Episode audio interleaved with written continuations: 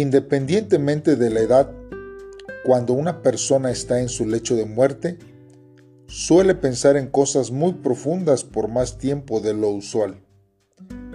La muerte es un estado natural del hombre. En el mundo y en la vida diseñada por Dios, en un principio, no estaba contemplada la muerte. El hombre fue creado para vivir eternamente. Es por ello que en el fondo, ningún hombre desea ser olvidado, como una ola que desaparece en la arena. Hola, Dios te bendiga, soy el pastor Benjamín Martínez. Y hoy quiero compartirte una reflexión para esta semana eh, basado en la primera carta a los Corintios capítulo 15 versículo 22 que dice, así como en Adán todos mueren, también en Cristo todos serán vivificados. Por eso, hermanos, la muerte es una nueva esperanza. El pecado, hermanos, trajo consigo la muerte para la vida del hombre. Romanos capítulo 6, versículo 23 dice, porque la paga del pecado es muerte. La muerte significa separación, porque nos aparta de aquellos a quienes amamos se trata de una división enorme que se da a nivel integral entre lo material e inmaterial, lo físico y lo no físico.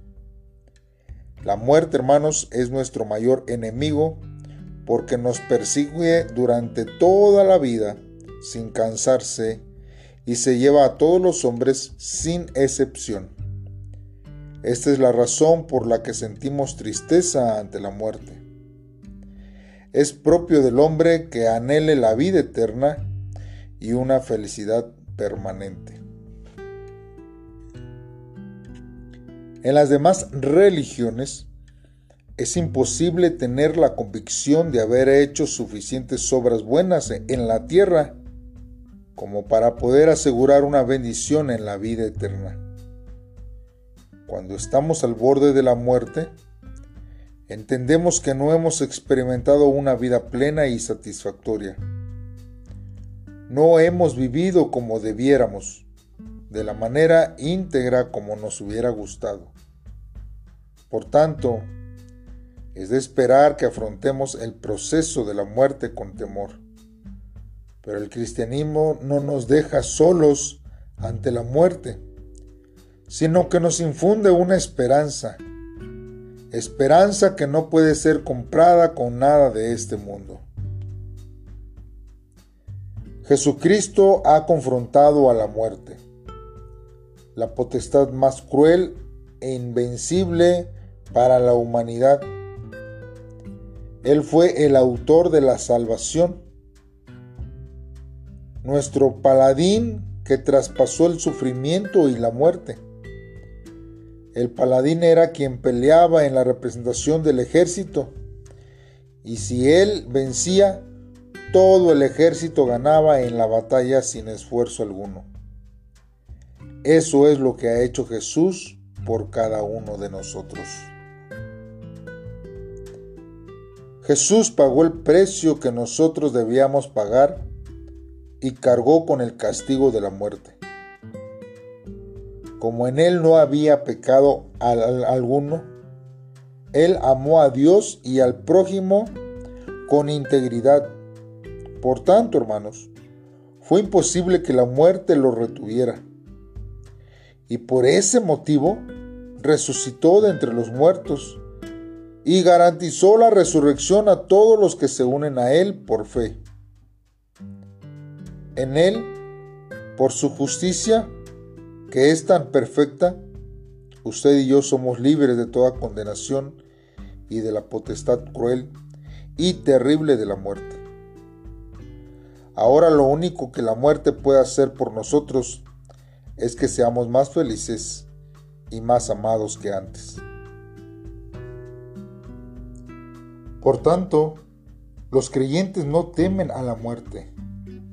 Antes bien, consideran a la muerte como un estímulo espiritual para poder comenzar una nueva vida póstuma. La muerte despierta nuestra conciencia para quebrantar el perjuicio de que la vida terrenal es eterna. Todo lo terrenal nos dejará excepto el amor de Cristo. Su amor nos acompañará para traspasar la muerte y llevarnos a los brazos de eternos de Dios.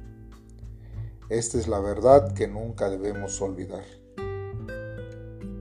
Porque si lo olvidamos, es como si olvidáramos nuestros principios en lo que hemos creído. Y Dios siempre tiene una expectativa más allá de esta vida terrenal para cada uno de nosotros. Pero solo como cristianos nosotros lo podemos aceptar y podremos llevar a cabo todo lo relacionado en esta tierra conforme a su voluntad para disfrutar lo eterno y lo sobrenatural. Dios te bendiga y espero que tu vida siga siendo aquí en esta tierra, pero viendo en lo eterno. Un saludo y un abrazo donde quiera que estés. Bendiciones.